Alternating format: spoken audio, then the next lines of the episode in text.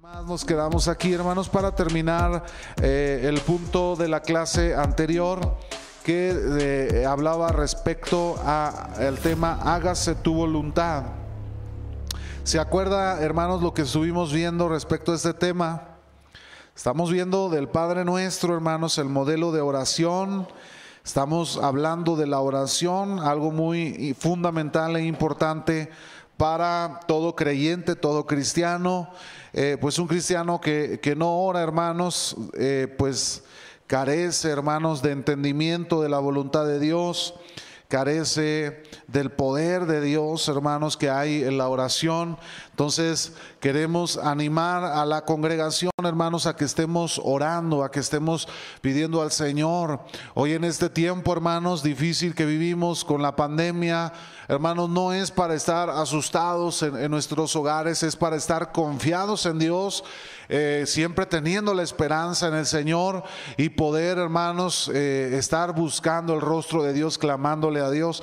Yo no logro entender, hermanos, pero bueno, pues eh, sabemos que eh, así el Señor también nos ha dado libre albedrío, como muchos hermanos eh, deciden ausentarse de la congregación, hermanos, cuando pues el propósito de estar aquí en la iglesia, hermanos, es buscar al Señor. Hoy tantas cosas que estamos viendo, hermanos, tremendamente.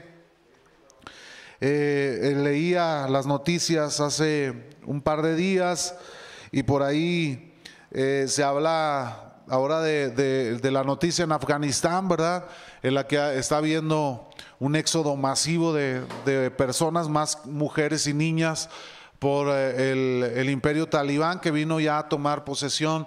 Y, vemos todas las cosas que están sucediendo alrededor del mundo, un incendio forestal allá en, eh, en Israel que ha acabado con bosques, pues tantas cosas que estamos mirando, hermanos, la iglesia debería de estar orando, buscando a Dios, metiéndose con el Señor, pero eh, muchos eh, están siendo distraídos, hermanos, por lo que, por lo que pasa, atemorizados, eh, tomando otras vías, ¿verdad? En lugar de venir a buscar al Señor, porque ciertamente la Biblia nos dice que oiremos de qué, hermanos?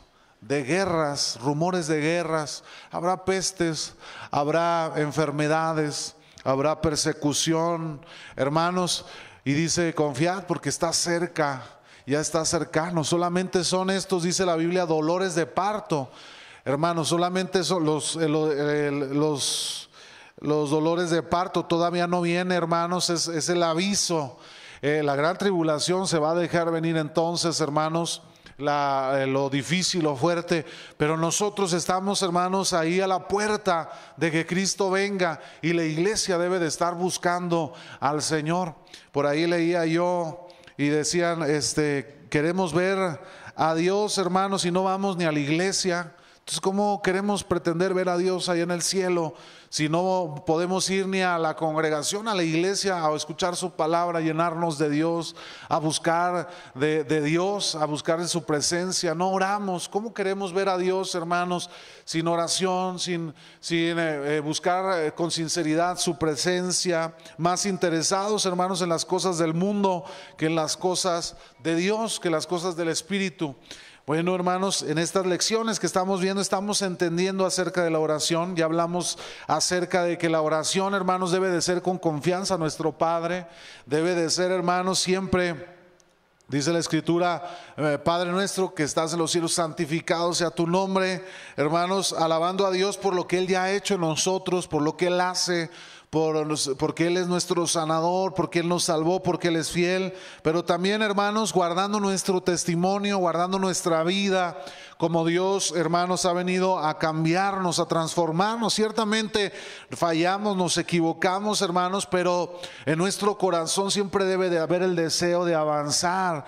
Hermanos, no debemos permitir que el pecado venga, hermanos, y, haga posada y haga morada en nosotros abrazando, hermanos, el pecado, sino debemos santificar el nombre de Dios por medio de nuestros actos, de nuestros hechos. Amén. Eh, veíamos por ahí, hermanos, venga tu hablando de que oramos para que el reino de Dios sea establecido en los corazones de aquellos que no le conocen, los no creyentes, pero también, hermanos, viviendo en obediencia para testimonio a aquellos que no conocen a Cristo para que el reino de Dios sea establecido. Y el Señor nos prometió que Él establecerá su reino en esta tierra, en el reino milenial de Cristo. Hoy estamos hablando de que se haga su voluntad y veíamos la clase pasada, hermanos, que eh, en la oración nosotros debemos emparejar o debemos nosotros conectar nuestra voluntad con la voluntad de Dios. Quiere decir que ahora la voluntad de Dios se va a convertir en el deseo de nuestro corazón, ¿sí? Desafortunadamente, hermanos, si nuestra voluntad entra en grandes conflictos con la voluntad de Dios, veíamos la clase pasada, porque en nuestra voluntad, por nuestro orgullo, por nuestra, por nuestra vanagloria, por nuestro deseo. El ser humano, hermanos, eh, tiene en su corazón el deseo de, llenar ese, ese orgullo, hermanos. El enemigo, hermanos, vemos nosotros en la escritura que en el cielo Él eh, la cuestión o, aquello que lo llevó a fallarle a Dios, a, ir en contra de los propósitos de Dios y de su voluntad, fue su orgullo. Él empezó a desear, hermanos, el trono de Dios y él dijo, yo puedo ser como Dios, yo puedo habitar el trono de Dios. Yo puedo sentarme en él y puedo ah, hacer la labor de Dios. En el ser humano, hermanos, no estamos tan distantes ni, nos es tan ajeno esto. El ser humano es orgulloso, ¿cierto o no, hermanos? El, el hombre es orgulloso, el hombre tiene orgullo por sí mismo, hermanos. Y entonces hay un conflicto entre conectar nuestra voluntad a la voluntad de Dios, porque, hermanos, nuestro orgullo nos hace ver ¿Por qué tenemos que sujetarnos a la voluntad de Dios? ¿Por qué tenemos que hacerlo? Y muchos hermanos, de nuestra propia voluntad es a menudo el problema cuando estamos buscando la voluntad de Dios, ya que vivimos hermanos en esa cultura, en este mundo que se enorgullece en la facilidad y en la comodidad. Entonces, en consecuencia, tendemos a percibir a la oración como algo importante solo para producir un cambio en las circunstancias en vez del cambio que puede producir en nosotros y para la gloria de Dios. Cuando oramos, hermanos, nosotros usamos la oración, o muchos creyentes usan la oración para que Dios conteste sus necesidades. Mira, muchas, muchas personas, muchos creyentes solamente oran cuando están en, un problema, cuando tienen una necesidad, cuando tienen una situación difícil, entonces buscan a Dios, oran a Dios y claman a Dios. Ven a la oración como un recurso para, eh, para darle una mejoría a sus circunstancias, para resolver situaciones, hermanos, en su vida adversas. Pero hermanos, no se dan cuenta que la oración tiene un sentido más profundo y más grande. Porque veíamos nosotros que la oración radica, hermanos, tiene su centro en Dios. Nosotros oramos, hermanos, veíamos el trasfondo de la palabra oración que significa cara a cara con Dios. ¿sí? Quiere decir que la oración es una, una, un momento en el que nos conectamos con Dios cara a cara y, nosotros tenemos la oportunidad, hermanos, de tener acceso a Dios. No, hermanos, eh, para resolver nuestras necesidades. Eh, eso no lo es todo en la oración, sino que la oración, hermanos, nos adentra con Dios, nos permite conocer más a Dios, hermanos, pero también esa misma conexión con Dios nos ayuda, hermanos, o produce en nosotros, hermanos, cambios, cambios en nuestra vida para la gloria de Dios. Quien ora, hermanos, el que ora, se nota en su vida. La oración, hermanos, eh, se empieza a notar en, la vida de la persona. Cuando una persona, hermanos, está orando, está buscando a Dios, se mete en la presencia de Dios, comienza, hermanos, a verse reflejado en, su, en sus actitudes, en su, en su vida misma, en sus hechos. ¿sí? La oración transforma, hermanos. La oración no es solamente un recurso para venir y pedirle a Dios por nuestra necesidad. Y, somos tan orgullosos, hermanos, que dice la Biblia que oramos y no recibimos porque no sabemos pedir. Porque pedimos basados en nuestro orgullo, hermanos. Basamos la oración en nuestro orgullo, creyendo que Dios eh, nos dio a, a nuestra disposición la oración para que nosotros, hermanos, tengamos resueltas nuestras necesidades. Vemos a la oración como el recurso, hermanos, de la lámpara maravillosa donde venimos, le frotamos a Dios, le decimos a Dios, Señor, eh, mira mi necesidad y entonces nuestras necesidades se resuelven. Hermanos, la oración tiene que ver más con Dios, con una conexión con Dios y el beneficio para nuestra vida, el primordial, hermanos, el principal es que la gloria de Dios, hermanos, nos va transformando.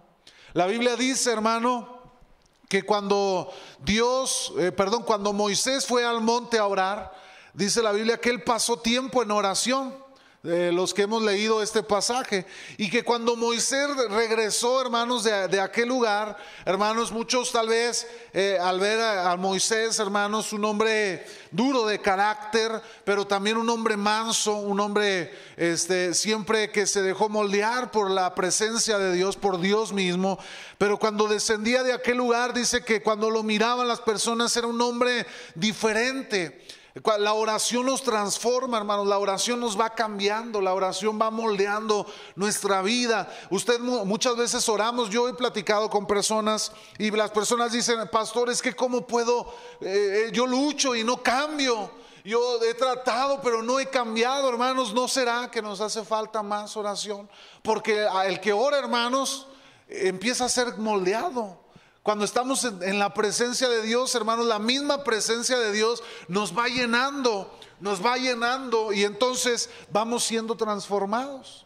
Cuando nosotros oramos a Dios, hermanos, en el hacer nuestra, eh, en hacer su voluntad, nosotros, hermanos, estamos pidiendo a Dios que eh, su voluntad sea hecha en nuestra vida y doblegamos nuestro orgullo delante de Dios y Él empieza, hermanos, a transformarnos. De este modo, cuando Dios, hermanos, contesta nuestras oraciones, como, eh, como, lo decíamos en el instante, muchas veces perdemos, hermanos, la, eh, la, pasión necesaria para perseverar en la intercesión. ¿Por qué esto, hermanos? Porque nosotros centramos la oración en nuestra necesidad. Nosotros centramos la oración en nuestra propia necesidad. ¿Sí? Estamos, eh, si, tienes ubicada la, diapositiva, en la diapositiva 11 me parece, es la voluntad de Dios, la suya, estamos en ese tema. Hermanos, cuando nuestras oraciones estén arraigadas en la fe en Dios, en la confianza en Dios, cuando crea, cuando nosotros creamos que él escuchará y contestará nuestras oraciones, estaremos orando con la actitud y la perspectiva correcta. Muchas veces oramos, hermanos, por orar. Veíamos la vez pasada que, hay veces oramos porque decimos, bueno, si Dios ya decidió, Él es soberano, pues qué caso tiene orar, Él ya sabe. Y oramos, pero abandonamos la oración, perdemos esa, esa pasión por la oración. Pero Dios quiere que nosotros oremos. Nosotros eh, muchas veces actuamos como aquellos, eh, aquella eh, hombres y mujeres que estuvieron orando por Pedro. Hay un pasaje en la Biblia donde dice que habían metido a Pedro a la cárcel. Y luego se habían reunido en la casa de uno de los hermanos, la mamá de San Marcos, de Marcos, y estaban orando a Dios ahí. Y dice que ellos estaban orando. ¿Por qué oraban aquellos mujeres y hombres? Si alguien ha, leído esta historia, ¿alguien sabe? Para que soltaran a Pedro. Ellos estaban clamando en la casa pidiéndole a Dios, Señor, eh, obra, haz algo para que Pedro salga de ahí, para que eh, pueda salir ileso, para que tú lo guardes ahí. Y luego dice la Biblia que recibieron respuesta de la oración, ¿cierto o no? Dice que Pedro eh, lo, sacaron de la cárcel, hermanos, de manera sobrenatural. Y entonces llegó a la puerta de la casa de aquella mujer, tocó y dice que una de las mujeres de las que estaban orando ahí preguntó, ¿quién es? Y dice, soy Pedro. Y la mujer este, dice que le abrió. No, no le abrió, hermano. Dudó de que fuera Pedro y luego fue y les dijo a los demás, hay un hombre allá afuera que dice que es Pedro. Y luego vinieron todos y ¿quién es? Y soy Pedro todavía incrédulos, ¿verdad? Los de ahí. Y luego le abren y cuando vieron a Pedro lo abrazaron. Hermanos, hay veces actuamos en la oración de esa manera. Le pedimos a Dios una respuesta a nuestra vida. Y cuando Dios contesta, estamos preguntando, ¿quién es? ¿Verdad? Pues hoy la respuesta. Ah, caray, sí será. Dudamos de, de que Dios pueda responder nuestra oración. Dudamos de que el Señor pueda escucharnos y que pueda darnos una respuesta. Actuamos sin fe. Y la Biblia dice, hermanos, que el que se acerca a Dios es necesario que crea que le hay. Porque dice un pasaje de la Escritura que sin fe es imposible, ¿qué hermanos? Agradar a Dios. Y ahí estamos arrodillados, hermano. Ahí estamos, eh, a lo mejor alguno está orando y le pide a Dios, pero ora, ora sin fe, ora sin creer. Así como diciendo, pues chance y pegue la oración y, me conteste el Señor. Hermano, nosotros no oramos para ver si pega. Nosotros oramos creyendo que Dios escucha a sus hijos y que Él responde las oraciones. ¿Cierto o no, hermanos? Y entonces, ¿por qué muchas veces actuamos así como aquellos hombres y mujeres que cuando viene la respuesta a nuestra necesidad, estamos ahí? ¿Será que Dios contestó mi oración? ¿Será que Dios respondió la oración? Hermano, debemos actuar en fe, creyendo cuando nosotros oramos. Nosotros oramos, hermanos, a Dios con fe. Esa debe de ser el canal de nuestra oración. El mayor obstáculo, hermanos, para la oración no es la falta de técnica. Muchos pudieran decir, es que yo no sé orar. Eh, hay muchos hermanos en la iglesia, hermanos, que oran muy bonito usan palabras bien preciosas, ¿no? Bien elocuentes, bien bonitas. Yo he escuchado a muchos hermanos orar. Este, incluso cuando uno se, sienta a convivir y, le dice, bueno, el hermano va a orar y luego empieza uno a escuchar al hermano orar y, ora bien bonito, ¿verdad? Y, este, bendice los alimentos y bendice a tu pueblo Israel. Una oración preciosa, hermano, y, se da cuenta uno, dice uno, el hermano sabe orar por como ora por los alimentos, ¿no? Y, luego, este, o, en la iglesia y el hermano sabe orar, pero muchas veces, hermanos, la respuesta de nuestra oración no está en si oramos muy bonito o no.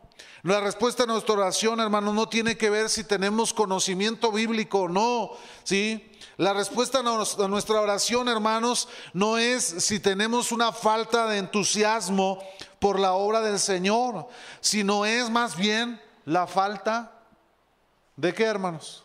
¿Cree usted? De fe. El que se acerca a Dios crea que le hay y que es galardonador de los que le buscan. Cuando usted ore a Dios, hermanos, crea que Dios va a escuchar su oración. Busque a Dios con fe, hermanos. Cuando va, ahí está orando, hermanos. Eh, imagínense si usted ora sin fe, pues, eh, ¿cómo será la oración sin fe, hermanos? Ahí sentado, ahí arrodillado. Y a los cinco minutos le van a empezar a calar las rodillas, el piso. se va a empezar a dormir.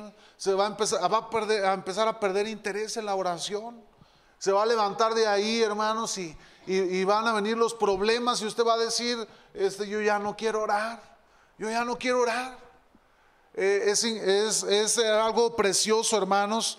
Fíjese cómo eh, nos platicaba hace un tiempo un pastor decía, en mi, iglesia empezó a haber una serie de, problemas ahí en la congregación, hermanos. Dice, llegó una hermana a la congregación y, empezaron a surgir problemas dentro de la congregación. Empezaron a haber pleitos, divisiones, este, problemas de ese tipo, ¿verdad? Y el pastor le oraba a Dios y se rascaba la cabeza y, no sabía qué hacer. Dice, estuvimos, llegamos a un punto donde su esposa, la familia decían, ya no queremos, ya, ellos ya no querían pastorear, hermanos, de todo el montón de problemas, de situaciones que se estaban habiendo en la iglesia.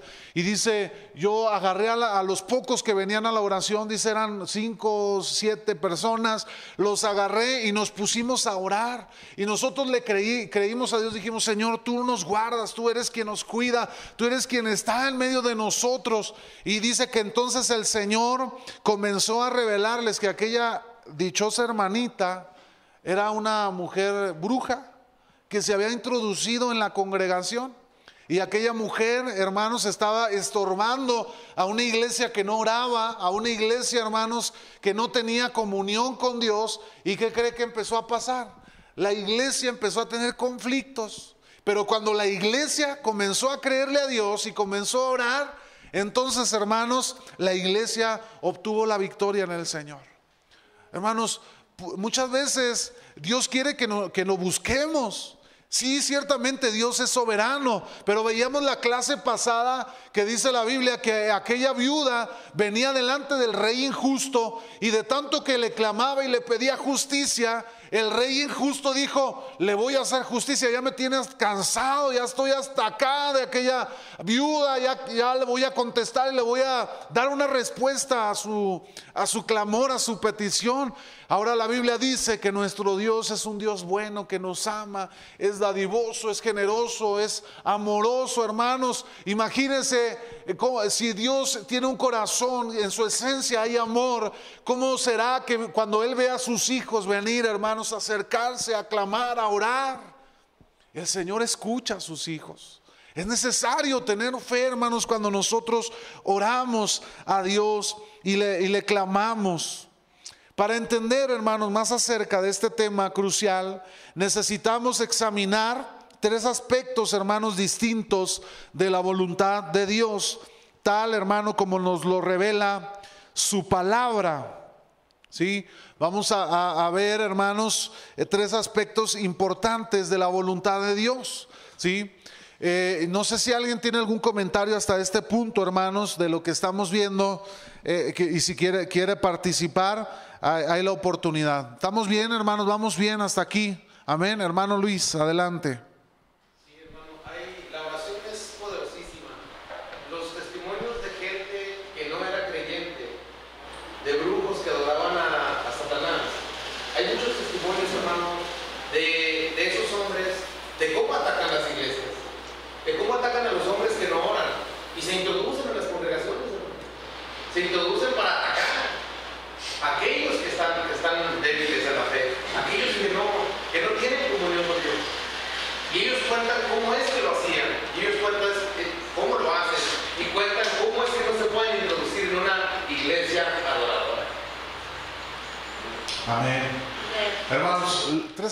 Importantes de la voluntad de Dios. La voluntad plena de Dios, primeramente, la voluntad permisiva de Dios y la voluntad demandante de Dios. La, voluntad plena de Dios, hermanos, es la que Dios ha establecido en el universo. Su voluntad es irrevocable, no puede cambiarse. Esa nadie puede oponerse a ella, nadie puede, hermanos, rechazarla en ninguna manera. Y estamos hablando, por ejemplo, que el Señor creó el universo, hermanos, Él, este, él, creó todo el, todo el universo. Él estableció, hermanos, eh, principios eternos sobre este universo. Y Él también eh, ya estableció eh, acontecimientos que vendrán sobre, sobre la humanidad y sobre el universo. Por ejemplo, el reino milenial de Cristo, lo que Él ha establecido en su palabra, hermanos, sus profecías, su palabra. Esa, ahí está la voluntad plena de Dios, hermanos. Ahí la encontramos nosotros. Ahí usted puede darse cuenta de lo que Dios quiere y ahí nadie puede cambiarla ni puede oponerse a ella. No puede haber un cambio, hermanos, porque Dios la ha establecido. Es su voluntad plena sobre todo, hermanos, en el universo. ¿Sí? Ahí estamos hablando de la voluntad plena de Dios. Cuando nosotros hablamos, hermanos, de su voluntad permisiva, y yo quiero que entendamos bien este punto, hermanos, porque yo creo que de alguna manera, eh, al menos cuando yo lo he estudiado, este, estos términos, hermanos, yo, yo no comparto tanto este, este punto en el sentido de que yo no creo que Dios de alguna manera este, esté de acuerdo en ello, pero cierta manera tiene razón. La voluntad permisiva de Dios, hermanos, es aquello que los hombres hacen, hermano, con su libre albedrío y, que ignorando la voluntad plena de Dios. ¿Sí? ¿Qué quiere decir esto? Que cada uno de nosotros, hermanos, podemos decidir, hermanos, entre aceptar o rechazar la voluntad de Dios. Y por ejemplo, yo le decía a la clase pasada, ¿en la tierra se hace la voluntad de Dios, hermano? No se hace. Porque si se hiciera la voluntad de Dios, hermanos, eh, todos adorarían a Dios, todos alabarían a Dios, buscarían a Dios. Todos hermanos buscarían eh, el ser, la, palabra de Dios, el leer la palabra, sujetarse a la palabra de Dios, caminar en la, en la voluntad de Dios. Pero hermanos, en la tierra no se hace la voluntad de Dios. Los hombres hacen cada quien, hermanos, lo que quiere, ¿sí? Cada uno hace en su corazón lo que él quiere. Por eso el Espíritu Santo está, hermanos, tocando a la puerta de los corazones, ¿sí? Y cuando hablamos de la voluntad permisiva de Dios, es en cierta manera lo que la humanidad hace, ¿verdad? Y que nosotros decimos, pero si Dios al fin de cuentas, Él hace su voluntad, sus propósitos, ciertamente así lo hace, pero el hombre, hermanos, decide en Él mismo y actúa, hermanos, en esa decisión a, su libre albedrío, ¿sí? Camina en ello. Y pareciera ser que, bueno, Dios está permitiendo que, que todos, que aquellas personas hagan lo que ellos quieren. En cierta manera, hermanos, Él les está dando la oportunidad de decidir por, por ellos mismos, ¿sí? Yo no, estoy, yo no estoy de acuerdo en el sentido de decir que Dios esté de acuerdo en que practiquen el pecado. No es ahí, hermanos sino que en cierta manera cada quien está haciendo lo que quiere, porque en cierta manera Dios, hermanos, lo está permitiendo, ¿sí? En esa oportunidad a que cada quien decida si escoge el, hacer la voluntad de Dios o el, no, o el rechazarla, ¿sí? Entonces, hermanos, la voluntad permisiva de Dios, la voluntad demandante de Dios, hermanos, es aquella que solamente la iglesia puede cumplir. ¿Por qué, hermanos? Porque la voluntad, hermanos, de Dios demandante, es lo que Dios habla a su iglesia, habla a sus hijos y ellos obedecen. Nosotros, hermanos, somos los únicos que actuamos, hermanos, en esa voluntad demandante de Dios. Dios demanda que su iglesia sea santa, hermanos, y la iglesia debe de obedecer a Dios. Dios habla a sus hijos que eh, vivamos en oración. ¿Qué hace la iglesia, hermanos? nosotros obedecemos la voluntad de Dios. Porque la iglesia es la única que puede, hermanos, en cierta manera entrar en, este, en esta etapa de la voluntad demandante de Dios? Porque imagínense, el mundo no va a actuar en la voluntad de Dios. Si, si el mundo habla, por ejemplo, hermanos, eh, hoy en día frente a estas, este tipo de doctrinas de como de la, de, la, del matrimonio igualitario, la, de, la, igualdad de, la, igualdad de género, ¿verdad? La iglesia se ha levantado y le ha dicho al mundo que eso no es correcto, que no es la voluntad de Dios. ¿Y qué ha dicho el mundo, hermano? Cada quien haga lo que quiere, ¿verdad? Es nuestros derechos humanos, ¿sí? Son nuestros derechos humanos. Cada quien haga lo que quiera. Y luego el mundo dice, la iglesia es retrógrada, la iglesia no aporta nada bueno, es retrógrada. Hermanos, solo la iglesia puede cumplir con la voluntad demandante de Dios. Dios nos habla por medio de su palabra y la iglesia, hermanos, ¿qué hace? Obedece. ¿Por qué hay conflicto entonces, hermanos, en poder conectar nuestra voluntad a la voluntad de Dios. Que la voluntad de Dios se convierta en nuestra voluntad. ¿Por qué existe ese conflicto? ¿Por qué entonces la iglesia, hermanos, lucha, batalla con obedecer a Dios? Con sujetarse a la voluntad de Dios. Por eso es tan importante que usted y yo estemos orando hágase tu voluntad, Señor, en los cielos como en la tierra. Que la tierra sea establecida tu voluntad. Y la iglesia, hermanos, somos los, los principales que debemos vivir y reflejar, hermanos, la voluntad de Dios y vivir en esa perfecta voluntad. Amén. Si vamos bien hasta aquí, hermanos. ¿Hay algún comentario? ¿Algo que quieran aportar? Hermanos, vamos bien hasta aquí. Muy bien. Ajustándose a la voluntad de Dios, hermanos.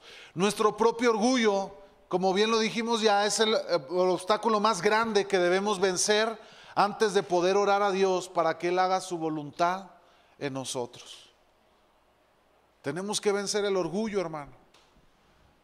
Porque Dios, hermanos, yo les, platicaba, me parece la clase pasada, aquella mujer que, cuando se le hablaba del perdón, ella rechazaba la palabra porque le habían matado a su hijo. Pero al final ella dijo, yo necesito doblegar mi orgullo.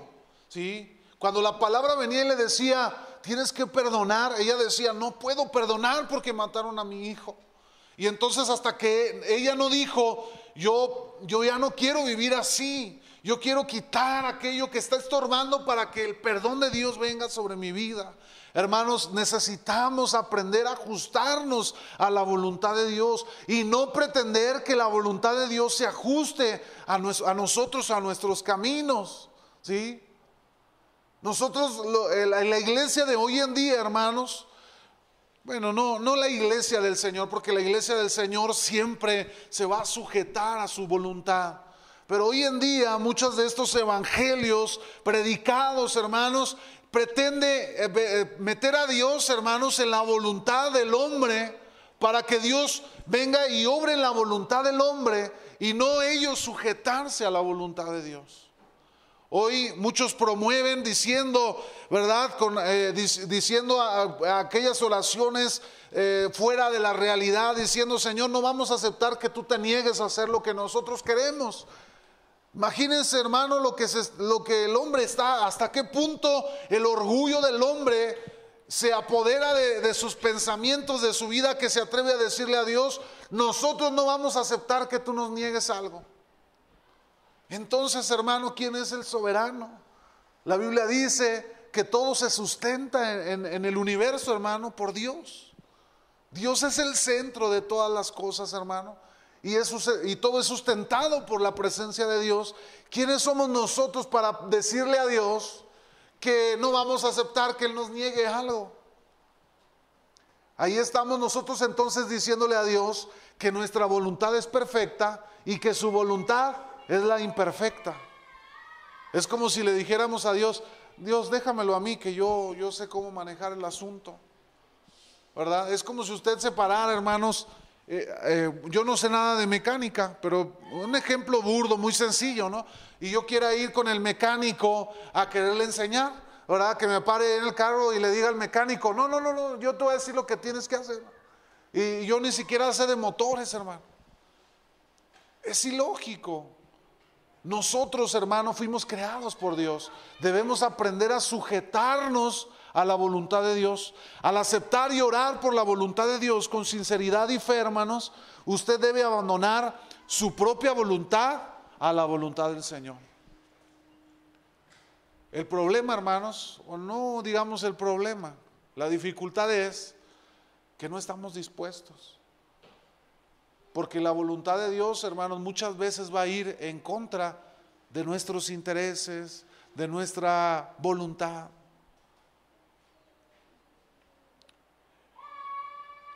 El caso de Saqueo, por ejemplo, cuando Cristo le habló y, se dio cuenta Saqueo y él dijo, cuando entendió la voluntad de Dios, él dijo, si a alguien yo defraudé, yo le regreso cuatro veces lo que yo, el mal que yo le, el bien, ¿verdad? O sea, si yo le robé a alguien, se lo regreso cuadruplicado. Él entendió, hermanos, la voluntad de Dios para su vida y él estuvo dispuesto a sujetarse a ella. Y muchas veces nosotros, hermanos, cuando Dios viene y habla su voluntad a nuestra vida, nosotros queremos enseñarle a Dios. ¿Verdad? Nosotros queremos decirle a Dios, no, Señor, así no son las cosas se quedó sin empleo y diciendo, no, Señor, te equivocaste, ¿verdad? Eh, alguna situación adversa en la vida y decimos, no, Señor, estás equivocado. En lugar de decirle a Dios, haz tu voluntad en mi vida. Yo me sujeto a tu voluntad, yo persigo tu voluntad, yo acato tu voluntad. Hermano, no podemos orar diciéndole a Dios, haz tu voluntad en la tierra así como en el cielo, y luego levantarnos, hermano, y hacer nuestra voluntad. Eso es ilógico.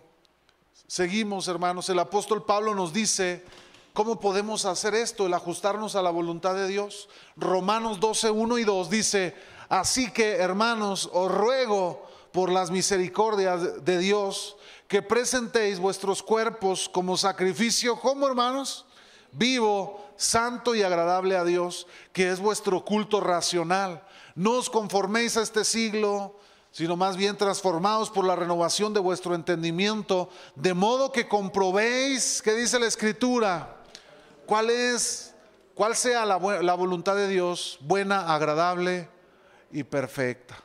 Hermanos, en la siguiente diapositiva, nosotros, eh, la siguiente, Dani, porque ahí se repitió, hasta que ponga su vida en el altar de Dios, hermano, como un sacrificio vivo, es decir, eh, el apóstol Pablo decía, ya no vivo yo, mas Cristo vive en mí. Y lo que ahora yo vivo, hermanos, en mi cuerpo, en mi vida, ahora lo vivo en el Señor. Amén. Nosotros debemos aprender a sujetarnos a la voluntad de Dios como un sacrificio vivo, que podamos morir a nuestra voluntad. Hermano, ahora es de, llegar delante de Dios y sujetarnos a Él como sacrificio vivo. La voluntad de Dios, hermanos, no se manifestará en su vida hasta que nosotros no nos rindamos delante de su presencia. Yo puedo venir, hermanos, delante de Dios, porque en la vida del hombre pasa, hermanos, tal vez que fallamos a Dios y luego venimos a Dios y le derramamos las lágrimas de cocodrilo y, ay Señor, perdóname.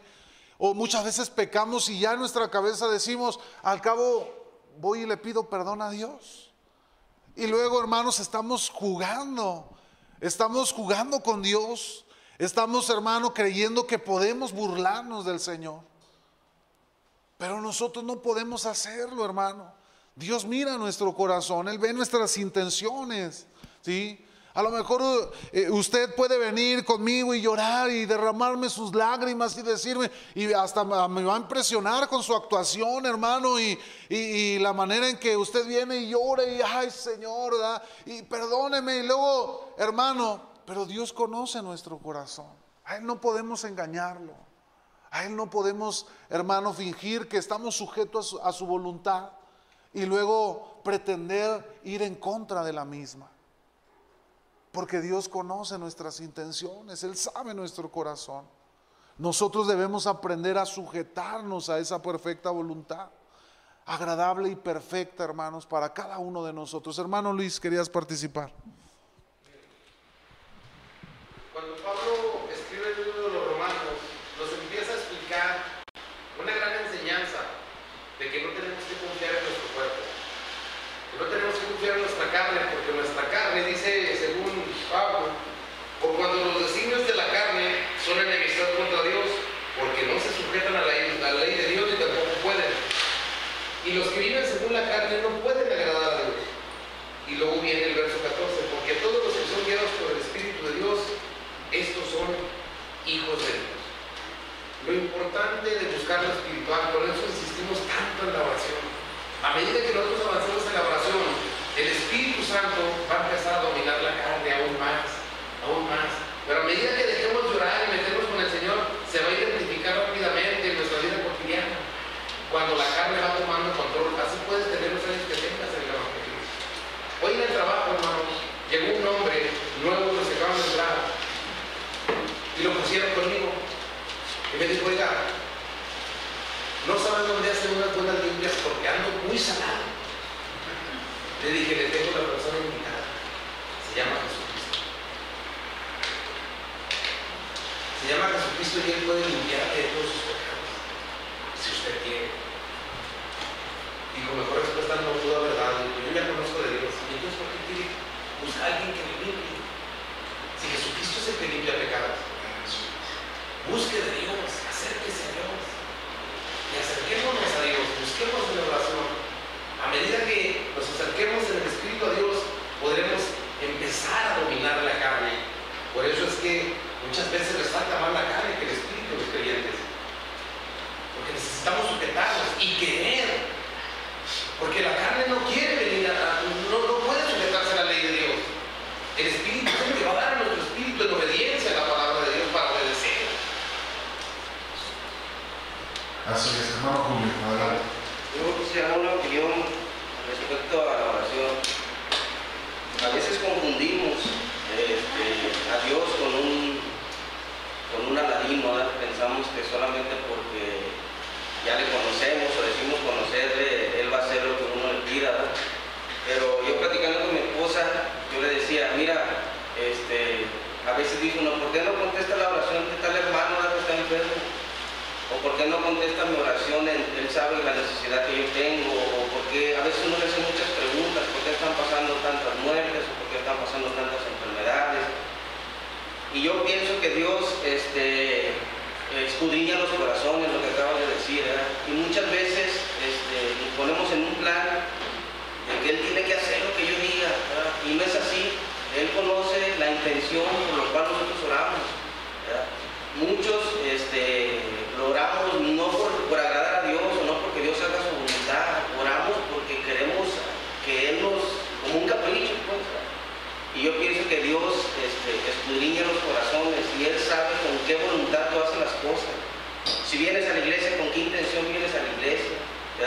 Este, si son buenas tus intenciones, tus pensamientos, Él los conoce. Entonces, todo lo que hagamos sea bueno o sea malo, tiene una repercusión, tiene una responsabilidad.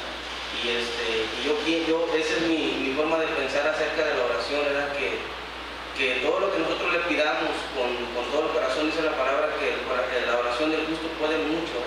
Y dice la palabra de Dios que lo que me pida será, en, el nombre de Jesús te será dado.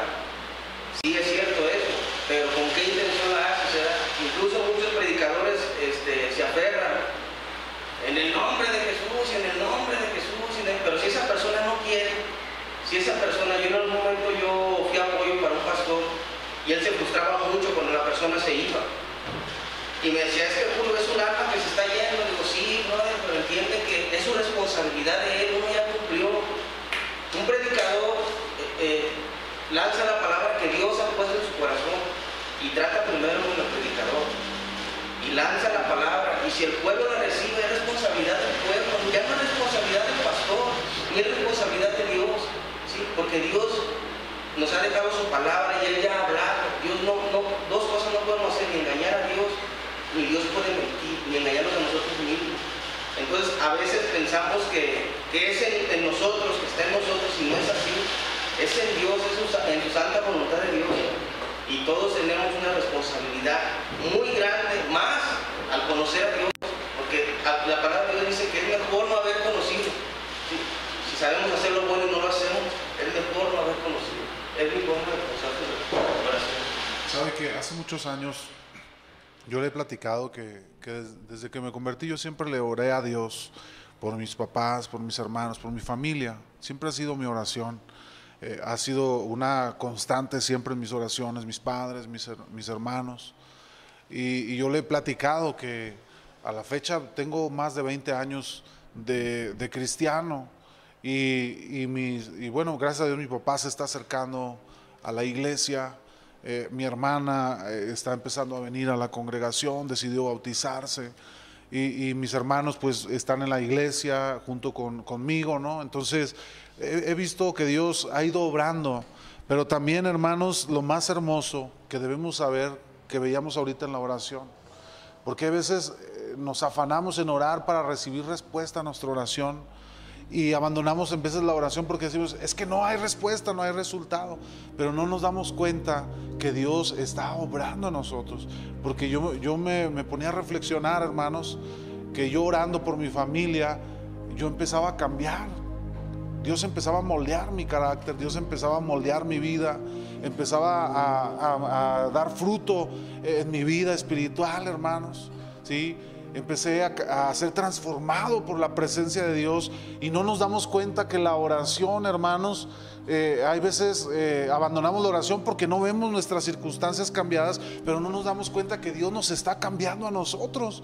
Porque muchas veces, hermano, cuando oramos y estamos pidiendo, Señor, eh, en las circunstancias y, sin oración, hermanos, ahí estamos temerosos, ansiosos, viviendo en ansiedad, eh, en, frustración, en depresión. Pero cuando empezamos a orar, hermanos, aún teniendo las mismas circunstancias alrededor, estamos en paz, estamos confiados, estamos tranquilos y estamos confiados en Dios. Hermanos, Dios, hay veces, Él quiere que oremos porque Él nos quiere enseñar y nos quiere llenar de su gloria. Porque la oración, hermanos, no radica en su necesidad, radica en Dios. Amén, hermano Víctor. Se dice que su palabra, que muchos lo tenemos por tardanza, nuestras oraciones, pero todo lo debajo del cielo tiene su hora y su tiempo. Así dice la escritura, hermanos. Amén. Así que yo le invito, en, esta tarea vamos a concluir la lección en la, en la otra diapositiva, pero yo quiero invitarle, hermano, a que confiemos en Dios, a que oremos, busquemos la presencia de Dios en nuestra vida, en nuestros corazones, que no abandonemos la oración. Hoy más que nunca la iglesia tiene que estar orando, la iglesia tiene que estar buscando la presencia de Dios, hermano. La iglesia tiene que estarse llenando de Dios. No viva atemorizado ahí en su casa, ¿verdad? Como muchos, muchos cristianos eh, que de repente pues nos ha tocado vivirlo, hermano, que llega uno a su casa y, y sprays por todos lados y, y casi se sale con una burbuja, así una pelota burbuja, ¿verdad? caminando así para abrirnos, que no se vayan a contagiar. No vivamos con el temor, hermano. Refugiémonos en Dios, confiemos en su palabra, vivamos confiados, hermano. El apóstol Pablo decía, para mí sería muchísimo mejor estar en la presencia de Dios. Pero estamos tan metidos en este mundo, hermano, que nos parece algo eh, malo el, morir y el, y el irnos de este mundo, hermano, cuando la Biblia nos dice que nos espera una eternidad con Dios. Debiéramos estar orando la iglesia, llenándonos más de su presencia. Eh, Paco y luego nuestra hermana Chelo. Adelante, hermano.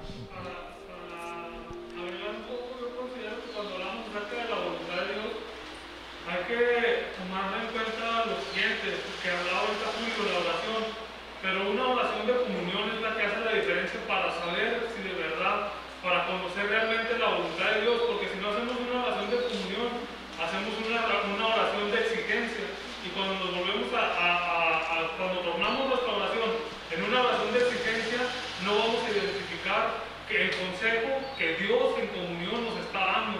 Cuando se vuelve una oración de exigencia, nosotros cerramos las posibilidades, nosotros cerramos las puertas y queremos que únicamente se abra la que nosotros deseamos.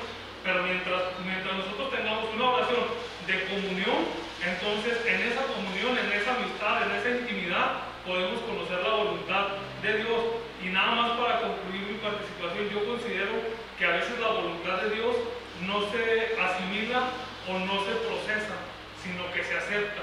Hay veces que queremos entenderla, hay veces que queremos procesarla, hay veces que queremos una explicación y hay veces que no nos va a tocar recibirla, pero nos va a tocar en esa comunión, en esa intimidad, simplemente aceptarla y saber que Dios tiene todo bajo control y saber que estamos esculpidos en las manos de Dios y saber que Dios tiene cuidado de nosotros y saber que tenemos un Dios que no desea un mal para nosotros.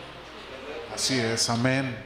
Dice la escritura en Jeremías, eh, el Señor hablando a su pueblo, yo no tengo pensamientos de mal, tengo pensamientos de bien acerca de vosotros, amén. Pero eh, hay veces es incomprensible, hermanos, el, el lograr entender la voluntad de Dios, porque alguien que dice, estoy orando para que Dios sane, no entendemos que, como por ejemplo el apóstol Pablo decía, para mí es muchísimo mejor estar en la presencia de Dios ahora.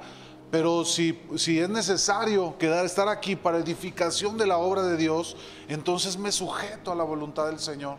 Debe- debemos aprender a sujetarnos. Hermana Chelo, adelante. Yo soy que Dios contesta la oración, es con la contesta pronto, a veces se tarda, el Señor tiene su tiempo, pero yo he podido ver, este, pues estaba, ahora que mi esposo está enfermo, veníamos pidiendo la oración para que Dios oblara en su vida, y Dios contestó de una manera muy maravillosa, y Dios es fiel, es grande, y no solamente en esta ocasión, Dios me ha salado, yo también mis dedos se me adormecían en una mano, me dijeron que eso ya iba a estar así, que no había remedio, y Dios me sanó, o sea, Dios siempre es fiel con esta oración, por eso pues, este, exhortarles a que tengamos a la oración los viernes, porque lo que pidamos a la Señor Él nos contesta. Amén. Gloria a su nombre.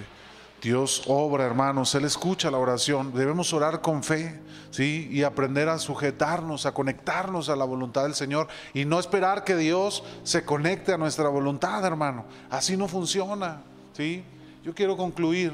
Cuando oramos en fe y en conformidad con la voluntad de Dios, hermano, nuestra oración es una gracia santificadora que cambia nuestras vidas drásticamente. De este modo la oración es un medio de santificación progresiva. Mientras más ore usted, hermano, Dios lo va a ir transformando, Dios lo va a ir cambiando, lo va a ir moldeando. cuando me preguntan a mí, es que este, no cambio, no puedo dejar de, de, de maldecir, no puedo dejar de tomar, no puedo dejar de fumar. Hermano, ore a Dios. Y verá cómo Dios, hermanos, cuando oramos a Dios eh, eh, en esa comunión, el Señor va santificando nuestra vida, Él nos va purificando, nos va limpiando, ¿verdad? De aquellas actitudes, de aquellos hábitos que no son agradables a Dios. El- el Cristo nos limpia de todo pecado, porque así lo dice la Biblia, pero el Señor nos va moldeando conforme más nos adentramos con el Señor. El Moisés que entró al desierto, hermano, no fue el mismo Moisés que salió del desierto. ¿Cierto o no, hermano? El Moisés que entró eh, o que, iba sacando a Egipto le decía, Señor, pero ¿cómo voy a ir? So- so- so- soy tartamudo, ¿verdad? Y el Moisés que salió, él dijo, ¿verdad? Él se levantó, yo he servido al Señor, ¿verdad?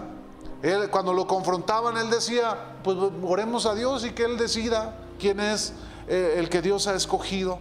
Él tenía confianza, era un hombre distinto al que entró al desierto. John Hanna, hermanos, es un profesor del seminario de teología de Dallas, dijo esta frase, el fin de la oración no es respuestas tangibles, sino una vida cada vez más profunda de dependencia. Se la repito, el fin de la oración no es respuestas tangibles, sino una vida cada vez más profunda de dependencia. El llamado a la oración es un llamado principalmente al amor, la sumisión y la obediencia. El camino de comunión dulce, íntima e intensa del alma con el Creador infinito. Hermano, oremos, pero no lo agarremos como un recurso para, para que se haga mi voluntad sino más bien para humillarnos delante de Él, para aprender obediencia, para aprender a amar, para aprender, hermanos, a sujetarnos a los propósitos de Dios.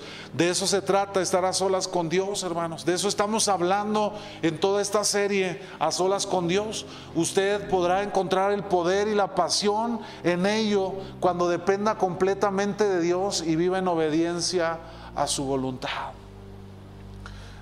Hay eh, me ha tocado, por ejemplo, hace poco que falleció el hermano Cuco, hermanos, y, las, la familia fuerte ahí en- en- en- en- enterrando a, su padre, a sus hijos, a su, esposo, la, la hermana, eh, un hombre que había servido a Dios por muchos años, y, enteros, no había lágrimas, había gozo, ¿verdad? Eh, la iglesia le can- cantó cantos, alababa a Dios.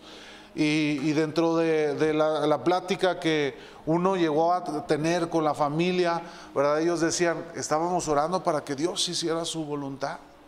Nosotros orábamos para que Dios hiciera su perfecta voluntad y nosotros entendimos que esta es la voluntad de Dios. Hermano, cuando nosotros oramos y vivimos en comunión, nosotros podemos tener esa paz, esa tranquilidad, podemos vivir en esa calma que da el Espíritu a nuestra vida porque estamos conectados a la voluntad de Dios. Hermano, aprendamos a orar. Aquí se ha abierto el viernes de oración, hermanos, para estar orando. Se abren estas enseñanzas para la oración. Hermano, no hay excusa de decir, es que yo no sé orar, es que yo no sé cómo hacerle. Hermano, los recursos y las herramientas se nos dan, decía nuestro hermano Julio. La palabra se lanza, la palabra es dada. Pero no culpemos al pastor de, si yo estoy en cierta condición o no, porque esa no es la responsabilidad del pastor, no es la responsabilidad de, de su mamá o de su papá o del líder. Es una decisión que cada uno va tomando. La comunión con Dios, hermano, se toma de forma personal. No espere, hermano, que yo como pastor a usted me lo traiga ahí, ¿verdad? Todos los días y vengas y vengas y vamos a orar. Hermano, no es mi responsabilidad. Cada uno debemos estar orando a Dios, buscando, teniendo esa relación de comunión. Y yo le puedo decir algo, Dios empieza a transformar nuestro corazón. Yo sigo orando después de veintitantos años de, de haber tenido ese encuentro personal con Dios y cuando yo oro le digo al Señor, Señor, obra en mi papá, obra en mi mamá, obra en mis hermanos. Y hay, veces, hermano, donde veo a mis hermanos este, peor que nunca y yo digo, ay, yo orando, yo sigo pidiendo a Dios. Hermano, pero no debemos desmayar porque Dios escucha nuestra oración. Y lo más importante, Dios nos está transformando a nosotros. Si hay respuesta en la oración. Si usted se frustra y dice, es que mi familia, pero no se da cuenta que Dios lo está transformando a usted. En su tiempo vendrá la respuesta de parte del Señor. Póngase sobre sus pies y vamos a orar.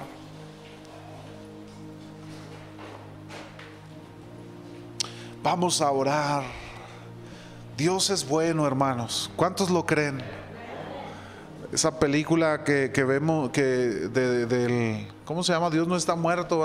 Hay un pastor que decía esa frase, todo el tiempo Dios es bueno, Dios es bueno todo el tiempo, ¿verdad? Y ciertamente lo es, hermano. Aunque muchas veces no lo entendemos, su voluntad, nosotros debemos aprender a conectarnos a su perfecta voluntad. Vamos a orar, pero a mí me gustaría saber si hay alguien aquí que tiene una necesidad. Me gustaría que orásemos en esta noche por las necesidades, por las situaciones que estén viviendo este, personal, de forma personal, en, la familia, alguna situación, hermanos. Vamos a ponerle en las manos de Dios y vamos a pedirle que Él obre conforme a sus propósitos y a su perfecta voluntad. Si hay alguien, hermano, que quiera que oremos en esta tarde antes de, de terminar este, esta enseñanza. Berito, adelante, hermano.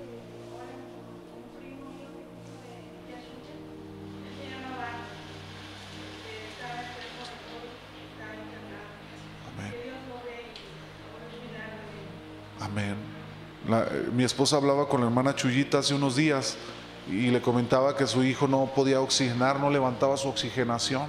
Por eso ella tuvo que irse de aquí, de, de Durango, regresó a los Estados Unidos de forma este, repentina. Ella venía a estarse aquí varios meses y su hijo pues tuvo que ser internado por, porque no oxigena su cuerpo. Vamos a orar este, por, ¿cómo se llama? Baldo. Baldo, vamos a orar por Baldo. ¿Alguien más, hermanos, que quiera que oremos en esta tarde, en esta noche? Hermano Luis. Amén. Amén. Amén. Así es, el hijo de nuestro hermano Alonso eh, salió positivo a COVID. Ellos salieron negativos ya en las pruebas que se realizaron, pero su hijo sí sigue malito, ¿verdad? Está, malo, está estable, está bien, está ahí en casa, pero trae la enfermedad. Y, la Julia, hermano, sí ha presentado problemas en sus pulmones. Eh, estuvimos, eh, hemos estado al pendiente con ella y sí, parece que hay problemas en sus pulmones para respirar, para oxigenar. Se fue a hacer estudios, radiografías. Entonces, vamos a estar orando por, por Julia, vamos a orar por el hijo de nuestro hermano Alonso y vamos a orar por Baldo, que Dios sobre en medio de sus vidas, que sea Él obrando, hermanos. Pero vamos a orar con fe. ¿Alguien más que quiera que oremos en esta, en esta noche? ¿Estamos bien, hermanos? ¿Sí? ¿Les parece si oramos, hermano Luis? Hermano, también quiero que oremos para el, el- de este mes, el, el mes que viene, el próximo, hay una salida en Caracas, hermano, una congregación, para que esté Dios obrando. Amén. Vamos a orar. Vamos a orar, si les parece, y vamos a poner en las manos de Dios estas peticiones, estas necesidades. Señor, te damos gracias en esta tarde por la palabra que has traído, Señor, que has hablado. Señor, eh, uno como pastor desea, Dios, que la iglesia pudiera introducirse, adentrarnos juntos.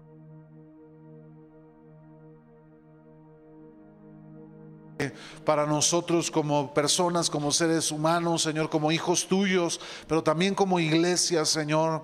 Padre mío, yo te ruego en esta tarde que cada palabra que tú hablas podamos, Señor, recibirla con gozo y que pueda dar fruto en nuestros corazones, Señor. Que podamos nosotros recibir las semillas, Señor, y podamos vivir, mi Dios, en, en- en la palabra, Señor, conforme a tus propósitos. Yo te ruego por cada uno de los que estamos aquí que pueda dar fruto. Señor, te ruego que nos que tu Espíritu Santo nos adentre más en la oración para conocerte, para experimentarte en nuestras vidas, Señor, y poder conocer al Dios soberano, poderoso, amoroso, Señor, al Dios al que servimos con tanto pasión, con tanto anhelo, Señor, con tanta fuerza. Señor, yo te ruego que seas tú obrando en tu iglesia, Señor, tratando los corazones en aquellos que viven atemorizados frente a las circunstancias que estamos viviendo, en aquellos que viven, Señor, mi Dios, con el temor de poder, de, la incertidumbre, Señor, yo te ruego que seas tú tratando en los corazones en cada vida. Oramos por estas necesidades que se han expuesto, Señor. Oramos por Baldo, Señor, el hijo de nuestra hermana Chuyita, que seas tú tocando su cuerpo en el nombre de Jesús, Señor. Quita todo malestar, Señor. eh, Rompe toda célula, Señor, todo virus, Señor, malo en su cuerpo, ese virus de COVID, Señor, en su cuerpo, en el nombre de Jesús. Señor, restaura sus pulmones, Señor, restaura, Señor, la, la oxigenación, la saturación en su cuerpo, en el nombre de Jesús. De igual forma, en el cuerpo de Julia, Señor, obra en su cuerpo, Señor, en sus pulmones, Señor, en el nombre de Jesús. Anima, Señor, su corazón, mi Dios, frente a estas adversidades que como familia están viviendo, Señor. Anima su corazón, mi Dios, en el nombre precioso de Jesús te lo pedimos, Señor. Oramos, Padre, para que tú estés tratando, Señor, también en la vida de- del hijo de nuestro hermano Alonso. Señor, obra en él, en su corazón, Señor. Trata en su cuerpo, Señor. Ayúdale a salir adelante, Señor, de la enfermedad. Mi Dios, guarda a mi hermano, a su familia, a sus demás hijos, Señor, a su esposa. Señor, en el nombre precioso de Jesús, gracias te damos por sus vidas, Señor. Porque tú estás obrando en medio de las circunstancias. Oramos por nuestro hermano Luis, Señor, que seas tú obrando si está en tus propósitos esta oportunidad, mi Dios, de poder ir a predicar tu palabra a Nicaragua, Señor. Pon todos los medios, Señor, abre camino en el nombre precioso de Cristo Jesús, Señor. Te lo pedimos para gloria de tu nombre. En esta noche, Señor, ponemos en tus manos cada familia, cada hermano, cada uno de nosotros y te pedimos que seas tú, Señor, tratando, Señor, en nuestros corazones, en el nombre precioso de Cristo Jesús, nuestro Señor. Oramos por las ofrendas, Señor, los diezmos que serán depositados, Señor, en el altar, en, el ofrendero. Bendice al dador alegre, como lo dice tu palabra, y permítenos, Señor, poder alabarte, adorarte, Señor, en el nombre de Jesús. Te adoramos, te bendecimos. Gracias te damos, Señor. Amén y amén. Hermanos, podemos pasar a depositar nuestras ofrendas, nuestros.